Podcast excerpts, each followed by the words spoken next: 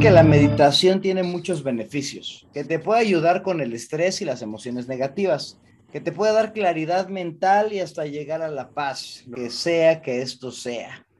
Y si es tan benéfica, ¿por qué no todos la hacemos? ¿Y por qué no es tan sencillo como parece? Necesito que alguien me guíe, lo puedo hacer yo solo, cómo poder llegar a ese deseado clímax. Hola, buenos días, tardes, noches o cualquier momento del día en el que nos estés escuchando. Esto es ¿Por qué no? El podcast que busca preguntas a los hechos que te suceden o no te suceden de manera cotidiana y que aporta una serie de consejos finales para superar ese no. Yo soy Héctor Trejo y yo soy Diego Sánchez y nosotros somos facilitadores de programas en entrenamientos corporativos, consultores en desarrollo organizacional humano con más de 19 años de experiencia. Y hoy te vamos a hablar de por qué no meditas. Y honestamente eso de la meditada a mí me ha costado mucho trabajo en la vida.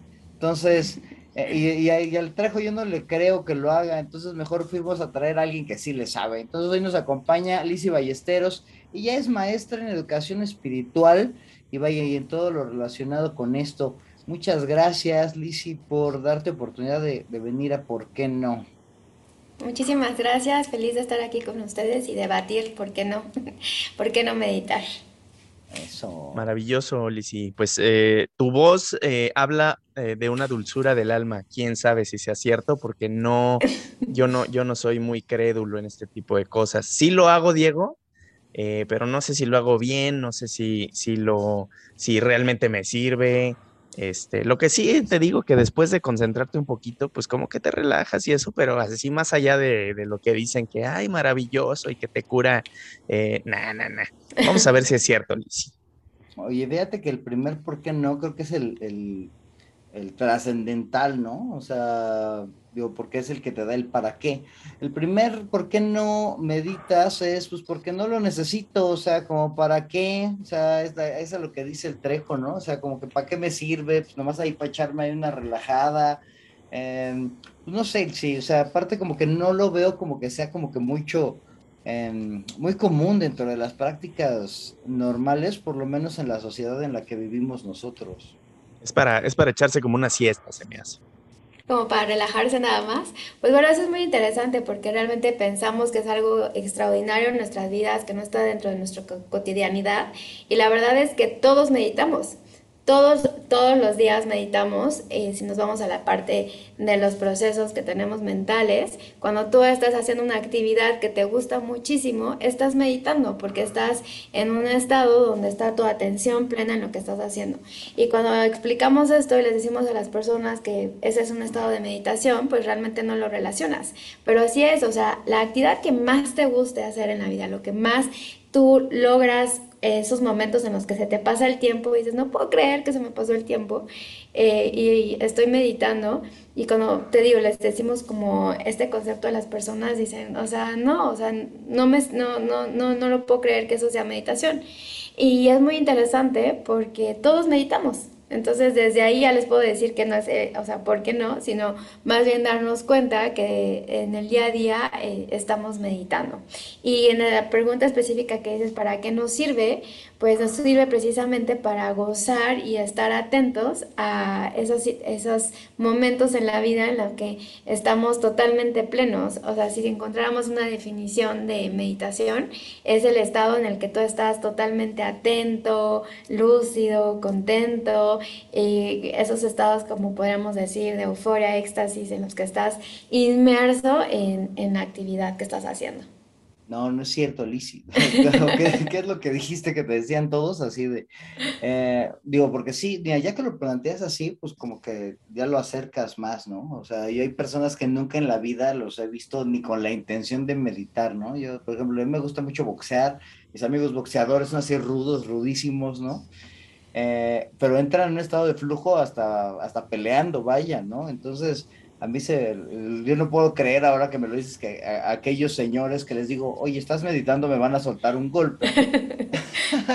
pero, pero realmente es eso, o sea, es estar en, lo que llamaríamos flujo en, en, Sí, el estado de flow, ajá, el estado de flow, que ahora pues se le conoce así, este, eh, psico, es este, psiquiatra, eh, yugoslavo, se me fue su nombre, que es muy este, especial su apellido, el estado de flow, ahorita te lo, lo recuerdo, es encontrar en ese estado cerebral. En exactamente, él. Una frecuencia cerebral en la que tú estás totalmente con tus cinco capacidades cognitivas, eh, la memoria, la parte de la atención, que no es lo mismo de la concentración, la parte eh, corporal, ¿no? la memoria motora y la memoria de la motivación y la emocional. Entonces, bueno, pues si lo queremos ver como algo cotidiano, pues cuando tú logras, te digo, estar así, una lectura que te atrapa, o el ejemplo que estás poniendo en la parte de boxear, todo lo que implica que tú puedas tener esta motricidad a la vez fina y gruesa para hacer la dirección de un golpe con determinada fuerza, está sucediendo en ti esta, e, esta capacidad que, llamamos meditación. Sin embargo, obviamente todos cuando hablamos de meditación nos vamos a pensar que estás sentado nada más ahí con las manitos aquí y que estás, este, bueno, con las manos eh, puestas como en esta eh, forma que vemos en las películas o en las caricaturas, ¿no? Que tienen como el pulgar y el, el índice juntos y sentados y respirando. Esa es una forma de entrenar estos estados meditativos que tenemos durante el día. Entonces, cuando vamos como tratando de explicar, que es lo que a mí me apasiona y me encanta explicar en esta parte de la educación, ese es el entrenamiento para que tú logres estos estados meditativos. Entonces, ahí es donde ya para eso te sirve el entrenamiento de quedarte un ratito eh, quieto, mirando tu respiración, observando cómo hacia dónde se va tu mente, cómo está funcionando, por qué te vas al futuro, por qué te vas al pasado, a los recuerdos, a, los, a, las suposiciones y cómo lograr estar en el presente, que es como la definición que conocemos normalmente. Creo que ahí Alicia nos está explicando el siguiente por qué no, que es porque no quiero perder mi tiempo, o sea, porque también la concepción del, de la, del tipo meditando, pues es precisamente así, ¿no? Te imaginas al, monje tibetano, así, calvo, en medio del bosque, ¿no? Así, este, tratando ahí eh, de, de, descifrar los misterios del universo, ¿no? Este, y pues podría ser que, que, la gente lo pudiera considerar una pérdida de tiempo, ¿no, Trejo? Pues sí, eh, yo prefiero ver una película en Netflix, una, este hacer un, deporte, no sé, echarme un, un whisky. Una siesta. Eh, una siesta, algo así, porque pues, o sea, te detienes a hacer qué, a hacer nada. Entonces, ¿para qué estás ahí haciendo cosas? Mejor, pues, aprovecha y léete un libro, este, ve una película. Y como Liz, acabas de decir, cualquier actividad que te ponga en un estado de, de tranquilidad, estás meditando. Entonces, estoy meditando viendo una película Sí, o sea, cuando tú estás viendo una película y logra la película, el diálogo, la trama que estás viendo, atraparte al 100%, todos tus sentidos, toda tu atención está ahí en la película, estás alcanzando un estado de meditación. Sin embargo, bueno, pues esta parte que dices del tiempo, eh, yo al contrario, ¿no? Les digo, es una inversión de tiempo porque normalmente nuestra capacidad, como te decía, de capacidad, nuestras capacidades cognitivas no están al 100% porque no estamos restaurados, estamos en la parte del estrés, eh, nuestro, nuestra energía, nuestra atención en el cuerpo está o por ejemplo cuando estamos comiendo, ¿no? Que se va toda la energía ahí, o cuando estamos segregando ciertos este, líquidos en nuestro cuerpo, adrenalina, cortisol y demás, porque estamos estresados, no tenemos nuestra capacidad al 100. Entonces cuando tú logras restaurarte, estar en este como haciendo nada, pero que te estás reseteando, es una inversión de tiempo para lo que vas a hacer después. Cualquier actividad realmente la logres hacer en, efectivamente en alto desempeño y vas a disminuir el tiempo de una actividad que te, a lo mejor te tardabas en hacer una hora, la vas a disminuir porque vas a estar totalmente ahí eh, con, con, toda tu atención eh, haciéndola mucho más efectiva y mucho más rápido. O sea, yo te decía todo lo contrario. En lugar de no estar haciendo nada, es una inversión de tiempo. En lugar de perder el tiempo, estás, eh, vas a tener mucho más tiempo para hacer las cosas mejores y te va a quedar tiempo para disfrutar. Y pero no se te hace, bueno, y, qué bueno, estás en esta cuestión académica, eh, con universitarios, vaya, este, a mí siempre me gusta preguntar acerca de la cuestión cultural, social, en donde, o por lo menos desde nuestro, punto de vista occidental, si no haces nada, estás perdiendo el tiempo, o sea, como que siempre estamos en búsqueda de la hiperproductividad, ¿no? No si ves ahí a un tipo ahí sentadillo, ponte a trabajar, Aragán, ¿no? No sé, o sea, yo creo que hasta luego vencer esa, esa, esa concepción que, que tenemos socialmente, pues es complejo, no sé qué, cómo, cómo te haya pasado, cómo hayas vivido con, con gente y luego con estos muchachillos que luego están tan acelerados, canijos Squid. Ah, no, definitivamente entré en una batalla cuando decidí dedicarme a esto y además de especializarme y buscar todos los caminos para poder transformar esta cultura que tenemos en contra de, eh, o de pensar que cuando estás descansando, no estás haciendo nada, estás perdiendo el tiempo, no eres una persona productiva o eh, en la, la, parte laboral, o no eres una, este, un, estudiante que está atento, que nada más estás ahí descansando. Hay, una, hay algo que se llama Slow University, que viene como de esta cultura de hacer, o sea, totalmente eh, controversial o al otro lado del del fast, ¿no? Y viene de esa, de esa palabra del fast food a la parte del slow, de tomarte el tiempo, de hacer las cosas con calma. Y ha costado muchísimo trabajo este, ir creciendo esta, esta nueva forma de pensar.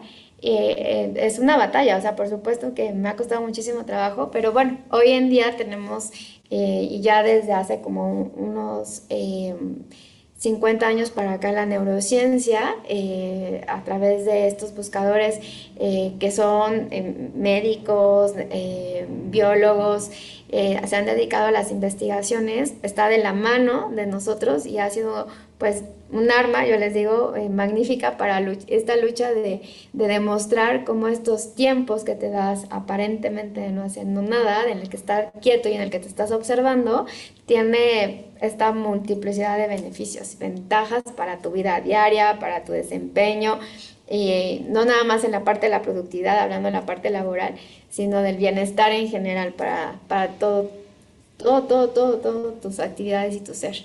Dice, va, te la voy a comprar, voy a decir, ay, sí, órale, qué bien, o sea, sí, estaría bien útil eh, meditar, pero este, este, ¿por qué no que sigue? Y, de ahí se lo ganda ya Lector, porque, porque este, este es mío, de mí mismo, porque así me sucede, o sea, yo, yo cuando trato de meditar o cuando lo he intentado, pues yo no medito pues porque no me concentro, ¿no? O sea, tengo como que muchas cosas en la cabeza, yo me considero un tipo creativo, entonces siempre como que me estoy, eh, no sé, o sea, poner una pausa a mi cerebro es complicado. Más hasta ahorita que estoy, si lo estoy entrenando box y estoy resolviendo algún problema de alguna otra cosa. Entonces, así de, mi novia es muy así de meditar y así me dice, mira, siéntate, yo así de maldita sea, o sea, me voy para atrás, para adelante, para todos lados. O sea, a mí se me hace muy difícil. No sé si, y me imagino que hay gente que, le pasa lo mismo. Sí, bueno, es un mito realmente pensar que eh, vas a sentarte y que tu mente se va a quedar en blanco. Es algo que eh, tenemos esa idea y es totalmente eh, lo contrario. O sea, empezar a observarte, te vas a dar cuenta cómo tu mente precisamente te va de un lado al otro, es como un mono saltando.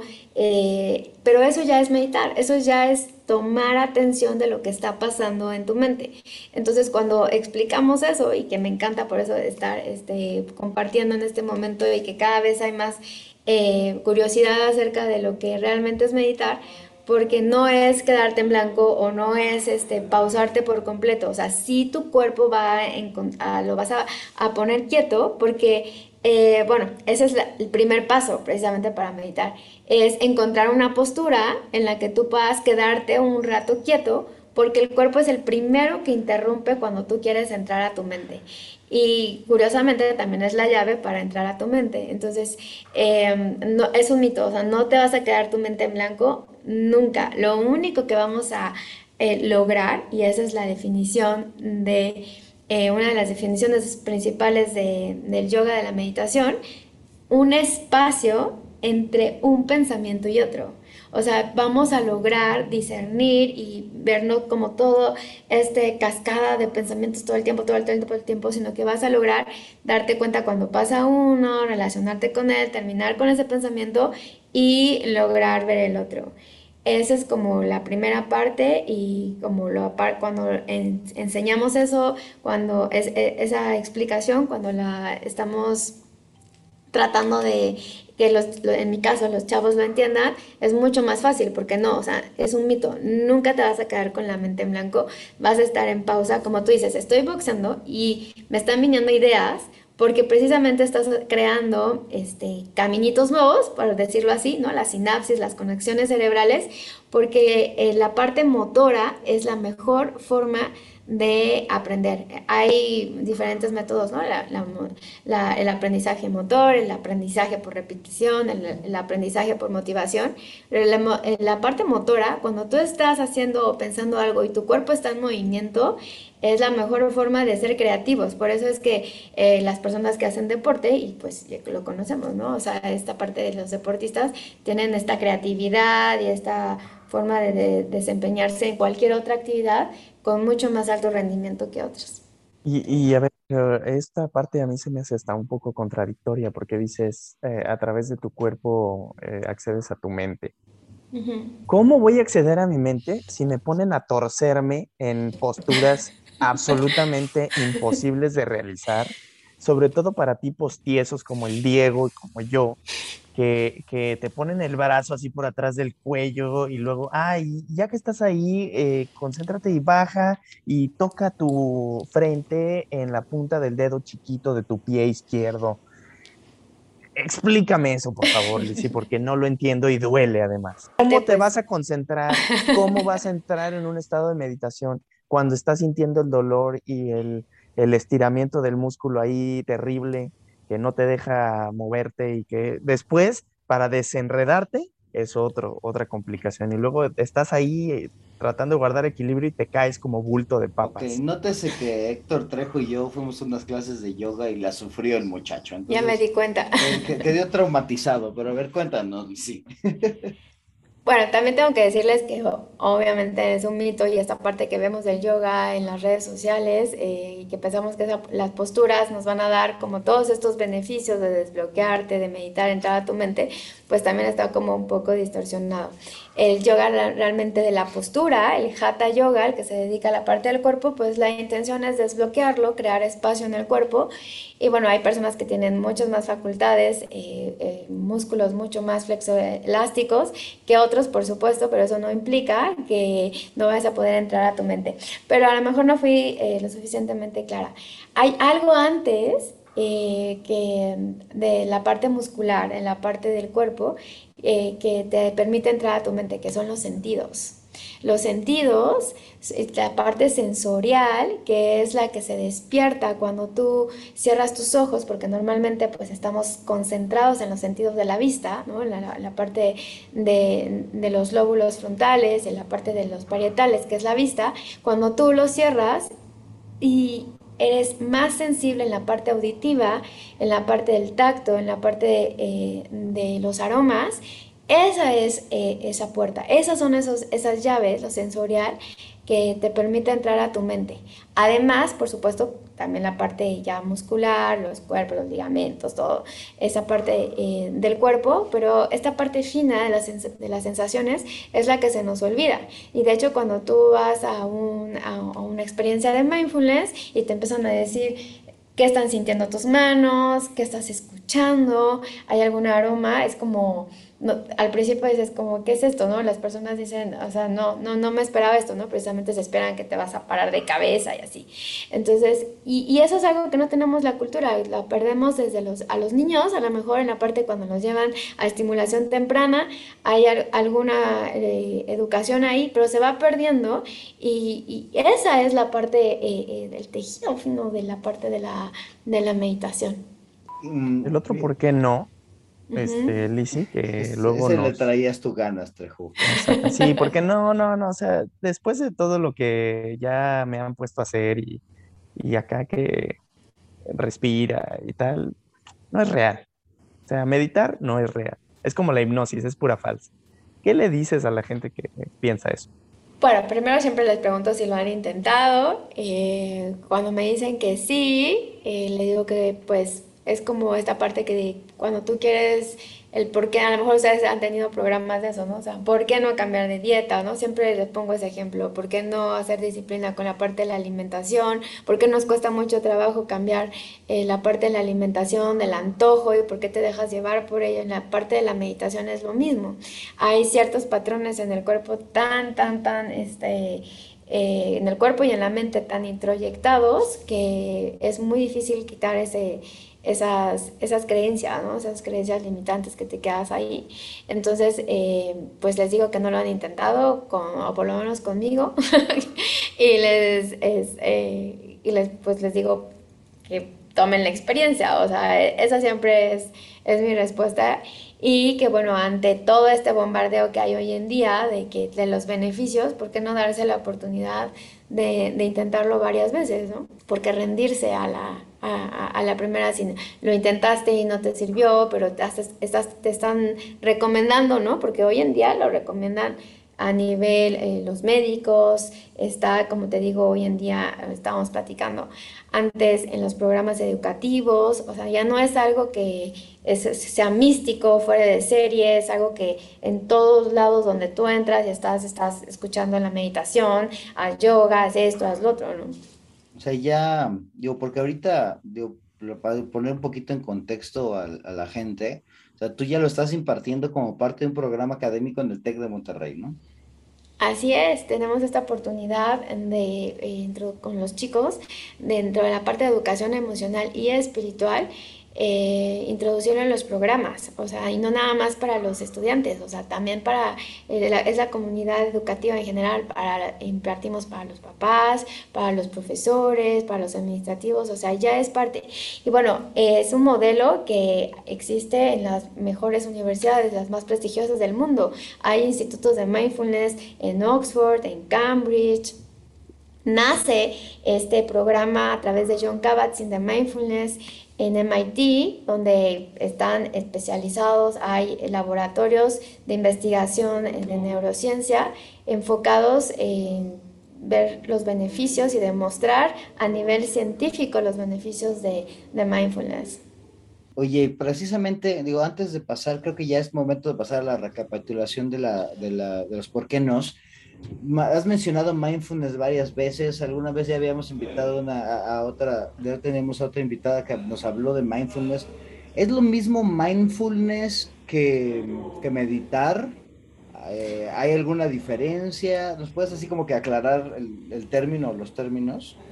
Sí, digamos, ahorita ocupé la palabra mindfulness porque es el método que ya se ocupa como tal dentro de un programa educativo, porque mindfulness eh, o esta definición de John Kabat-Zinn o este, esta técnica, disciplina, está, eh, digamos, como eh, le limpiaron todo cualquier contexto filosófico o religioso, solamente enfocado a la técnica de la respiración, eh, que son muchísimas técnicas que existen de respiración, y pues es secular, eh, eh, digamos que esa es la parte que eso es lo, lo grandioso que hizo John Kabat-Zinn a la hora de poderlo tratar de compartir, porque pues obviamente como te decía, entra esta parte de las creencias, de la parte mística y de que si estás, este, puedes ir en contra de tu religión o de tu filosofía de vida, eh, digamos que esa es la diferencia. Cuando hablamos de meditar, estamos hablando de un estado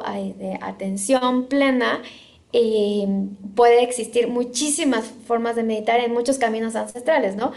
seguramente has escuchado meditaciones de ángeles, meditaciones de numerología, meditaciones eh, este, de, los colores, o sea, hay muchísimas formas de meditar porque puedes tener un foco de atención eh, que, te, que, le llaman la atención precisamente a los niños, ¿no? Los niños, pues, por ejemplo, como te decía, les puedes poner a hacer mandalas, eh, la música, el arte, el deporte, es una forma de meditar. Entonces hay muchísimas formas de meditar y una de ellas, o esa técnica, que le llamaron mindfulness, que la traducción es atención plena, viene del satipatthana, que es el, pali eh, o sánscrito, en, en, el idioma en el que nace este esta, esta unión de estas palabras y cuando lo se quiere traducir ahí al inglés, pues se le pone mindfulness, más o menos. Wow, sí le sabes a este rollo. ya, te, ya, nos convenció de que no, de, que no son patrañas, ¿verdad, Trejo? Ya, sí, sí, existe este asunto, sí, sí es verdadero. A mí me enganchó con esto de que, de que empezó a, tirar esta Lizzie nombres acá muy pedorrones, eh, MIT, Oxford. ya, yo sé que con las mejores escuelas están con eso te eh, siendo, fácilmente, Trejo, eres fácil. Están siendo víctimas de esta farsa mundial. no, bueno, y sí hay muchísimos artículos y como no es la primera vez que eh, me, y me han mostrado artículos también científicos que van en contra de, ¿no? Que van, o sea, a, como dice, a tirar o a tratar de, de quitarle crédito a esta, a esta disciplina, a esta técnica. Pero bueno, Yo quiero pues leer de esos. son muchas más las que hoy siempre voy a decir, muchas más, este, eh, ya las investigaciones comprobadas, o sea, he, tenido la oportunidad de hacerlo con estudiantes que estoy conviviendo todos los días con ellos y que he llevado a cabo investigación donde mejoran por completo su rendimiento académico, pero además sus relaciones interpersonales, porque esta parte de meditar que va a la parte de la inteligencia emocional, bueno, o sea, se les nota el cambio, o sea, de verdad, de una semana a otra. Y esos son, este, como esas probaditas, porque el que tú te des oportunidad de cerrar tus ojos y de respirar. Yo no sé si se acuerdan de un, este, o sea, que son más de, de, mi generación, de esta, esta, estos comerciales que habían de cierra los ojos y respira uno, dos, y que era como de personajes de, ajá, de cuenta hasta diez. E, eso es así, o sea, tomarte un tiempo, dos, tres minutos, y te vas a sentir mucho mejor y te vas a calmar es mucho más fácil como demostrarle a las personas desde ahí, desde la parte del beneficio emocional, en el momento en el que estás teniendo un conflicto y en el que estás sintiendo a tu cuerpo esta ansiedad o este enojo, esta ira descontrolable y que nada más cerrar los ojos, respirar, te cambia por completo el mood, es más que prueba para decirles que sí, sí, ¿por qué no? Sí, porque sí meditar.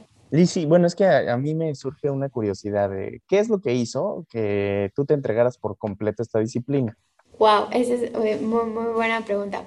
Yo este, soy contador público especializado en auditoría y finanzas. Trabajé para la Bolsa Mexicana de Valores, para PricewaterhouseCoopers, con un nivel de estrés impresionante.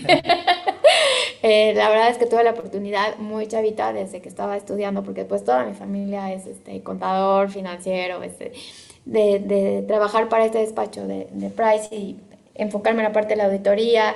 Y bueno, hay algo curioso antes. Yo me financié mi carrera de contador siendo instructora de aerobics. De ahí también ya viene como... Y siempre toda la vida haciendo ejercicio y, y así, ¿no? Eso, eso estaba antes. Entonces, cuando yo caigo en este estado de estrés y de pensar que mi vida estaba wow en el punto y la cima y, de repente un día me levanto, ya me tocaba abrir la mesa de dinero, y me levanto este, con la mitad del rostro en parálisis, así, según yo, sin aviso, sin nada, con mi vida totalmente organizada, exitosa, muy, muy chavita, 26 años, no lo podía creer. Así me fui a trabajar además, y así me aceptaron ir a trabajar. Duré una semana trabajando con parálisis facial hasta que de plano me dijeron, o sea, no, o sea, obviamente no, Lizzy, no. Tuve que parar mi tren de vida y cambiar por completo. Tuve una reflexión, o sea, de verdad tocar profundo y, saber que pues no estaba en bienestar, o sea, no estaba, a pesar de que siempre, en toda mi vida ha sido ejercicio no tenía un estado de, plenitud mental en coordinación con mi cuerpo porque hubo esa respuesta. O sea, yo no lo podía creer, no lo podía creer. y me costó muchísimo trabajo volver a tener la eh, motricidad fina en, en, mi rostro, o sea, duré como un año en esa recuperación. Eh, bueno, por supuesto tuve que volver a dejar de trabajar y ahí eh, muy curioso porque en la MIF, en la Asociación de, eh, Mexicana de Enfermedades Bursátiles, en esta parte de la capacitación llegó este, algo que sea yoga empresarial, ¿no? Me llamó mucho la atención. Yo ya traía como un poquito de, la cuestión deportiva y había tomado certificaciones en pilates y como que había escuchado ahí un poco. Y bueno, lo conozco y digo, wow, esto es lo máximo, es con lo que me ayudó a terminar de recuperar. Y bueno, ya de ahí me dediqué a esta parte de, de, certificarme, de profundizar y después dije, no, bueno, yo lo quiero compartir y fue también como me acerqué al TEC porque dije, a través de diplomados mis hermanos estudiaban, yo no soy este, todavía Exatec, ahora sí que tengo mi, mi, mi maestría, pero pues dije, tengo que aprender a enseñar esto de la mejor forma porque pues te cambia la vida. Ahí está mi respuesta. Órale. Creo que ya, ya, ya nos convenció ahora sí, Trejo. Entonces... Sí, entonces yo cada vez que me pongo acá del, del lado malo de la historia, Lizzie este, me odia. Entonces. sí, después de, después, de esta, después de esta anécdota tan reveladora, porque creo que, y sí lo creo, eh, también Diego, el aprendizaje más significativo que puede tener un ser humano es la experiencia es el experimentar realmente pues lo que, lo que le toque vivir y también lo que diseñe para su vida. Entonces, en este caso, si mi papá dice muy, muy continuamente, pues, aprende del otro, no esperes a que te pase a ti para aprender de la situación del otro, ¿no? Eh, un tío mío murió de insuficiencia renal y entonces eh, pues no se podía, no se podía desconectar antes o, empezar a trabajar antes de las 11 de la mañana porque tenía que conectarse a una diálisis, ¿no? Entonces eh, mi papá como que le cayó el 20 también a partir de eso y dijo, no, si él, si yo estuviera en su situación, no podría este, empezar a trabajar, sino hasta después de cierta hora, ¿no? Por un tema de salud muy incómodo, muy doloroso, muy, este, pues innecesario hasta cierto punto. Entonces cambió también su actitud y, le bajó al ritmo, ¿no? Y bueno, esto de cierta manera es, bueno, yo voy a hacer deporte o voy a hacer este tipo de ejercicios hasta que, eh, como si fuera una rutina de diálisis, como que sí o sí, si no me hago esto, mi vida va a depender de, que, de que, lo haga, ¿no? Entonces es una manera también muy drástica, si tú quieres, de disciplinarse, pero en el tema de, de cualquier actividad es experimentarlo. Y como tú lo has experimentado y mucha gente gracias a ti y has visto esos resultados, también a ver si más adelante en la receta nos, nos compartes alguna experiencia muy concreta de alguien más al que tú hayas notado ese cambio de, esto, ¿no? De hecho, sí, bueno, y ahora ya después, después de que dice Lisi todo, todas estas maravillas que tiene el, el yoga y todo esto, a ver si es cierto, Diego, y que nos, que nos invite a una clase reto en el que nos ponga ahí otra vez a torcernos todos como gusanos de maguey y ver qué pasa, ¿no? Digo que te encanta que te reten, pero yo creo que hasta podríamos hacer algo, algo aquí mismo, ¿no? Si llevar la experiencia eh, y ampliar nada más nuestro audio a la experiencia.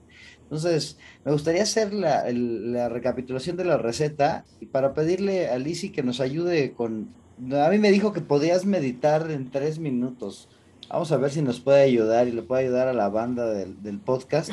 ¿Cómo crees que, en tres minutos? Vas a ver, vamos a ver si es cierto.